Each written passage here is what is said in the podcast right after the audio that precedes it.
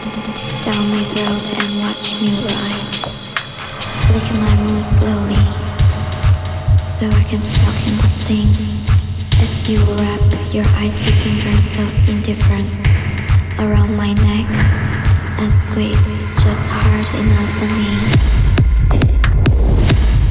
Hit me again. Stab me deep.